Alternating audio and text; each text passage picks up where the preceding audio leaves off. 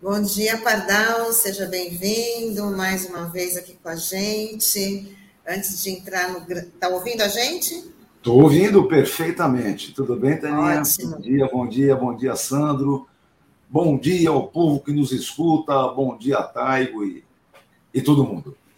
Antes Diga da lá. gente entrar no seu tema, né, vamos falar um pouco do, do jurista Sérgio Sérvulo, que deixa aí um grande legado e você também conheceu bastante. Muito. Né? Vai fazer muita falta.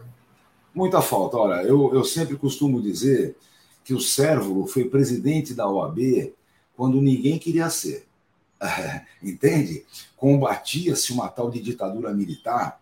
A OAB, de forma nacional, havia abraçado as causas democráticas, e aí, evidentemente, só as pessoas que tinham efetivamente compromissos como o Sérgio Servo, que tinha compromissos, acho que desde o dia que ele nasceu.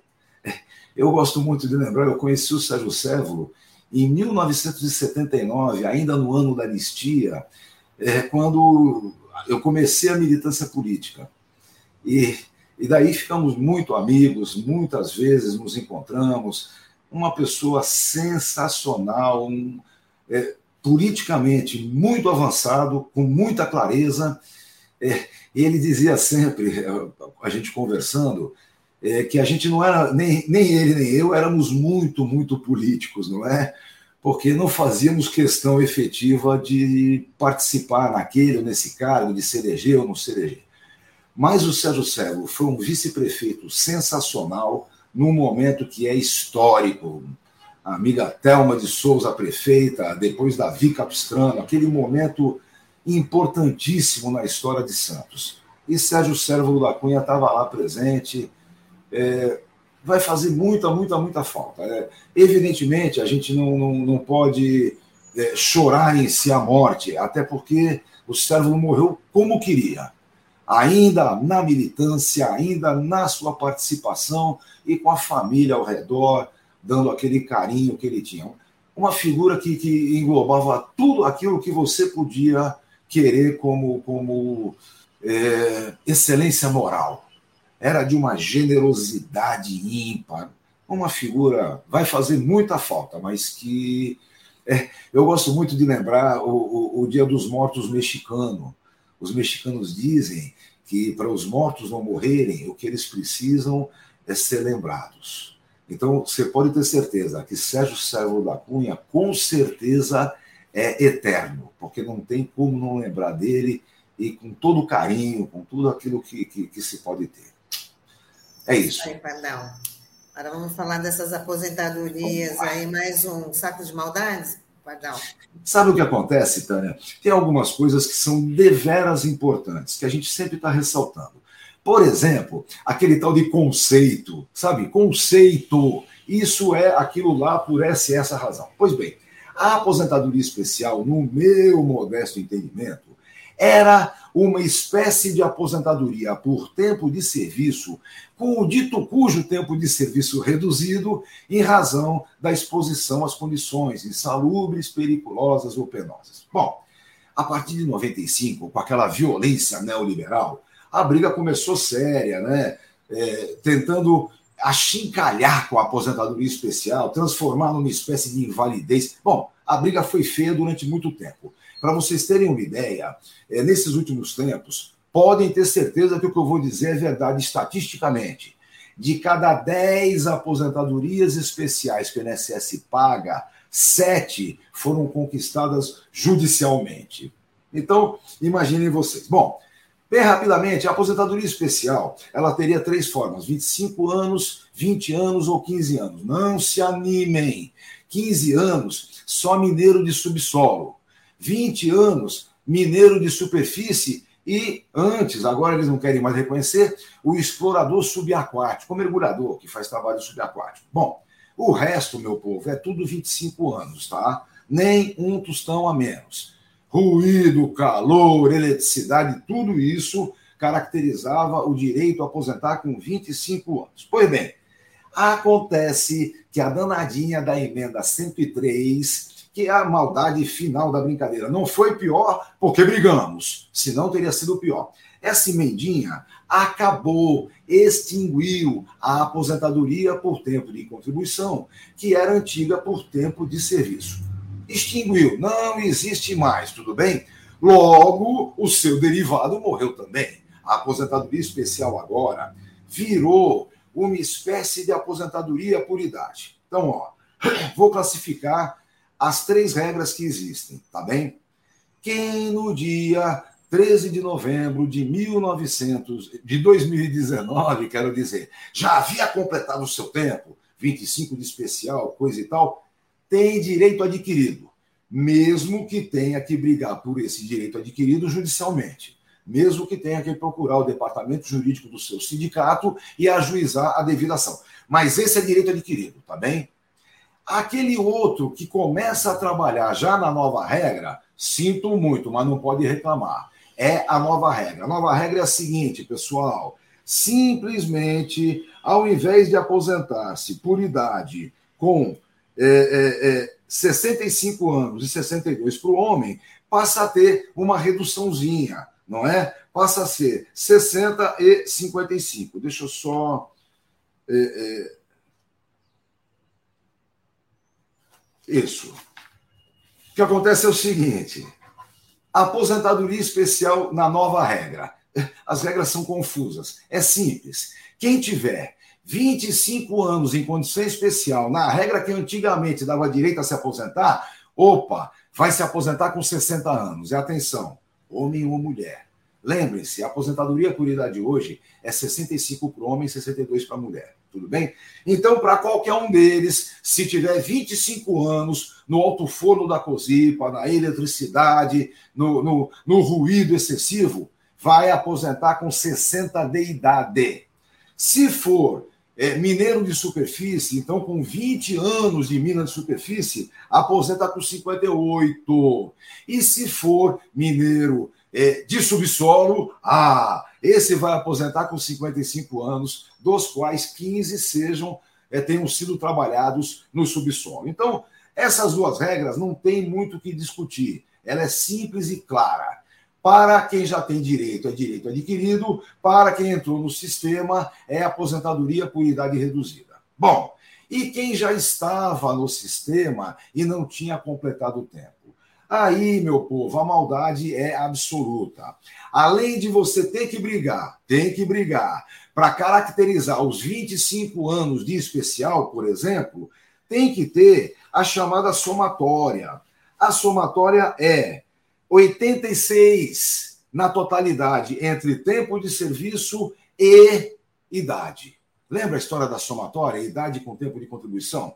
Pode ser o tempo comum também, mas tem que ter os 25 de especial. Então, se eu tiver só 25 de especial para chegar em 86, eu tenho que ter 61 de idade. Pior do que a regra nova. Bom, então a discussão é exatamente essa. A regra de transição é aquela que determina a somatória, idade e tempo de contribuição, seja ele especial ou não, completando 86 para o trabalhador é, é, é, do dia a dia, aí, do calor, ruído e coisa e tal, 76 para o mineiro de superfície e 66 para o mineiro de subsolo, minas subterrâneas. Já imaginaram, pessoal? Além de 15 anos de militância lá embaixo, tem que ter 66 de idade. Não vai dar certo porque infelizmente uma boa parte morrerá antes, não tenham dúvida. Bom, então nós temos nessa para essa aposentadoria três regrinhas, tá bem? Não há mais do que três regras. Para quem já tem direito, é direito adquirido. Para quem entrou agora, é a regra nova com redução na idade. E para quem estava e não tinha completado, é a somatória, idade e tempo de contribuição.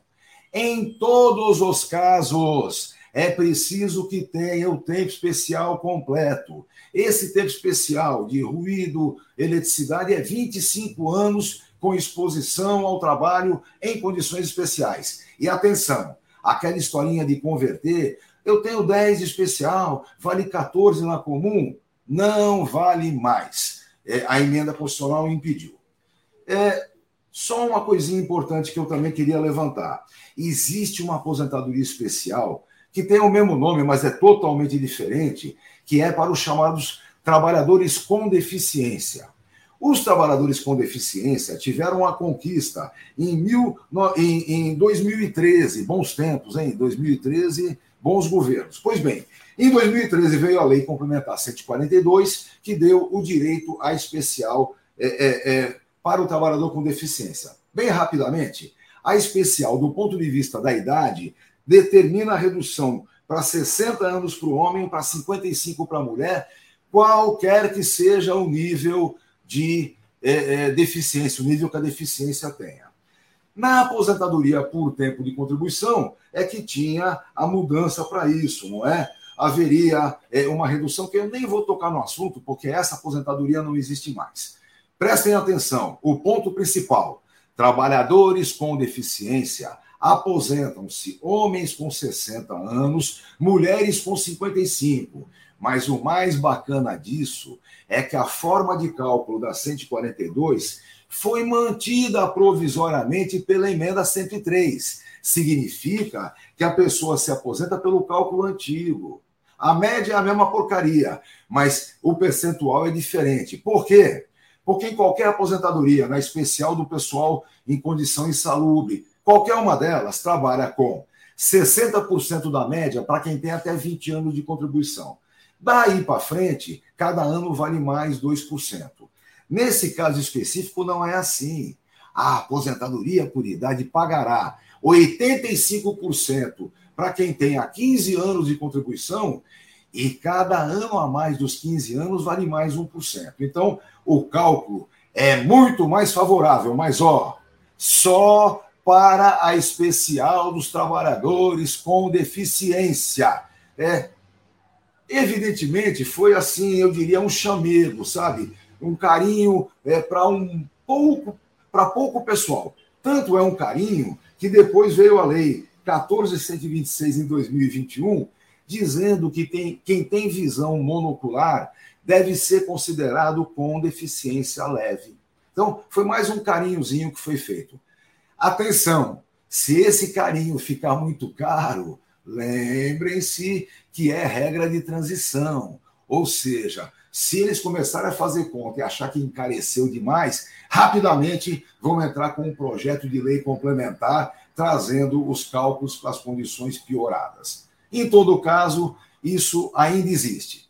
Lembre-se, você que trabalha em condição insalubre, periculosa ou penosa, procure o departamento jurídico do seu sindicato. Vá ver quais são as condições efetivas que você tem para ainda fazer valer é, esse direito que foi uma conquista em 1960, uma conquista que foi sendo aprimorada, trabalhada, é, é, eu diria como um diamante, foi sendo lapidada para chegar na Constituição de 88 e na Lei de 91 avançadíssima. Depois, apanhamos do neoliberalismo até chegar à condição atual.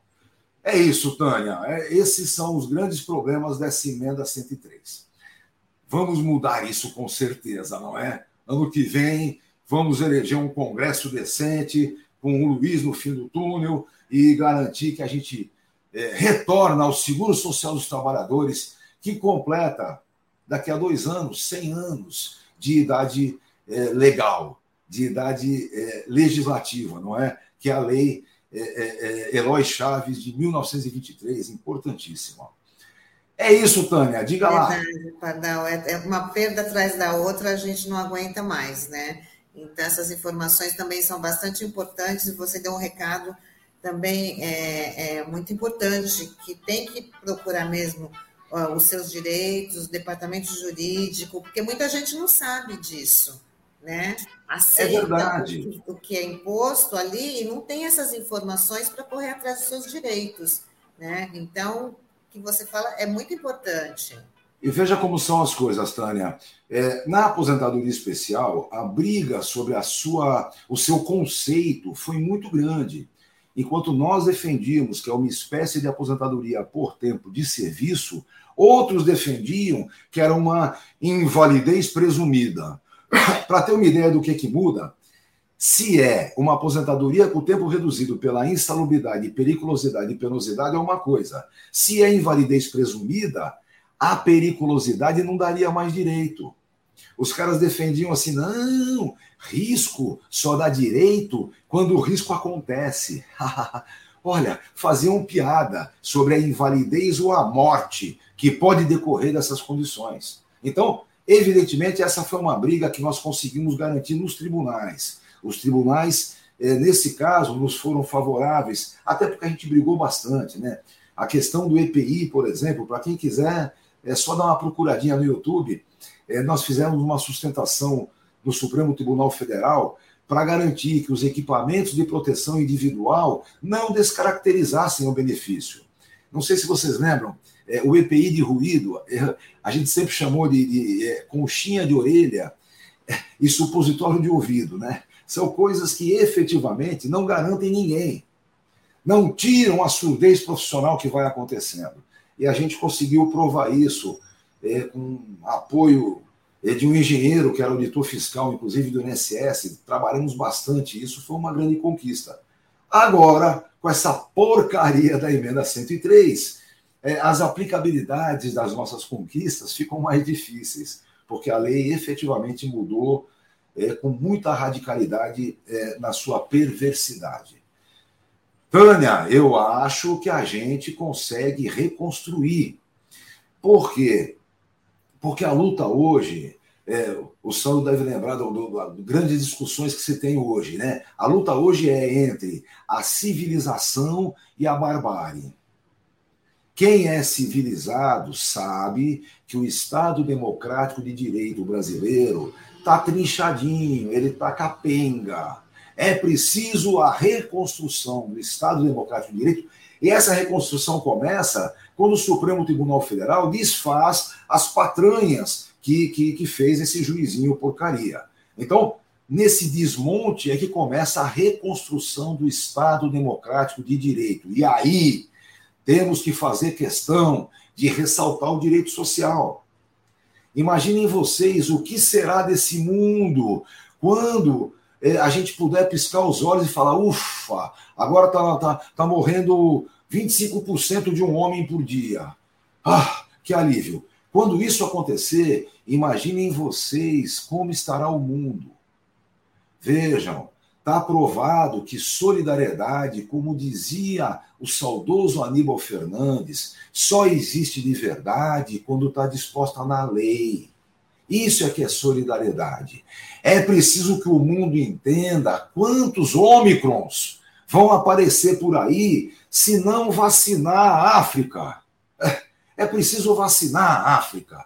Eu garanto para vocês que não tem um, um centésimo de africano negacionista do que tem aqui no, no Grande Irmão do Norte. É, garanto para vocês na África, estão todos eles bem conscientes, por mais incultos que possam ser, estão bem conscientes do que representa a vacinação, do que representa essa ideia coletiva. Enquanto tem americano lá negando, falando bobagem, não é? Eu, é aquilo que eu digo, eles querem negar é, tomar a vacina, mas não abrem mão de usar a saúde pública se o bichinho os alcançar, não é? Se o bichinho pegar eles, eles não abrem mão de querer. Olha, até o caixão eles vão querer de graça. Vamos parar com isso, não é? Vamos, vamos ter clareza do que é efetivamente o direito individual de cada um e a relação do direito coletivo. Vamos respeitar de verdade o direito individual e vamos trabalhar pelo direito coletivo. É preciso hoje vencer duas grandes guerras mundiais: a guerra contra a pandemia, contra o coronavírus, e a guerra contra o fascismo, que tenta se impor em várias facetas do mundo. Não é só aqui, não é só aqui. É no mundo todo. No mundo todo, o fascismo saiu do armário, os nazifascistas estão trabalhando naquela, naquela tríade que é própria do fascismo. Eles trabalham fomentando a ignorância, para a partir dela fomentar o medo e a partir dele fomentar o ódio. É isso que eles querem, tá bem? Olha, é, tem um, um, livro muito importante. Eu, aqui na minha reforma, aqui no sei eu coloquei, mas o livro do Filipinho Rojas, é, é, filho do, do, do, do, é, do Lucas Vasques, nosso grande jornalista, ele publicou um livro agora sobre a Guerra Civil Espanhola, que é sensacional. É um romance muito bacana e, e, muito importante mesmo. Ele, ele narra a Guerra Civil Espanhola a partir do romance, aonde é, há toda um, um, uma dicotomia entre os franquistas e os republicanos. E aí, no finalzinho, ele faz uma citação de um documento da SS. Eu não vou contar para vocês. Leiam o livro, procurem e leiam esse livro que é sensacional. E o final, olha, é de uma radicalidade clara, deixando bem claro o que é o nazifascismo e, e, e como ele efetivamente se apresenta. Então, sem dúvida nenhuma, o, a briga agora é essa, né? Deixa eu só ver aqui. É. Já, fala, já repete o nome aí, Pardal, para as pessoas. Pois é, é a Guerra Civil Espanhola. Eu não estou tá. procurando ele aqui. Fica, ó, fica para a lição de casa para a próxima, então. Isso. Isso Vou tá pedir para o Lucas me mandar rapidamente o Isso, livrinho. Aí você já traz, já mostra, beleza? Muito bom. É, é a minha tarefa para segunda-feira que vem. Tá bom? Muito obrigada, Pardal. Oh. Desejando aí para você uma ótima semana, tá? E até segunda que vem. Muito obrigado, beijos e beijos para todo mundo, para todos que nos assistem e continuarei vendo aqui pelo celular. Tchau, valeu, tchau. Valeu. Tchau, tchau. Tchau, Pardal. Boa semana. Valeu, obrigado.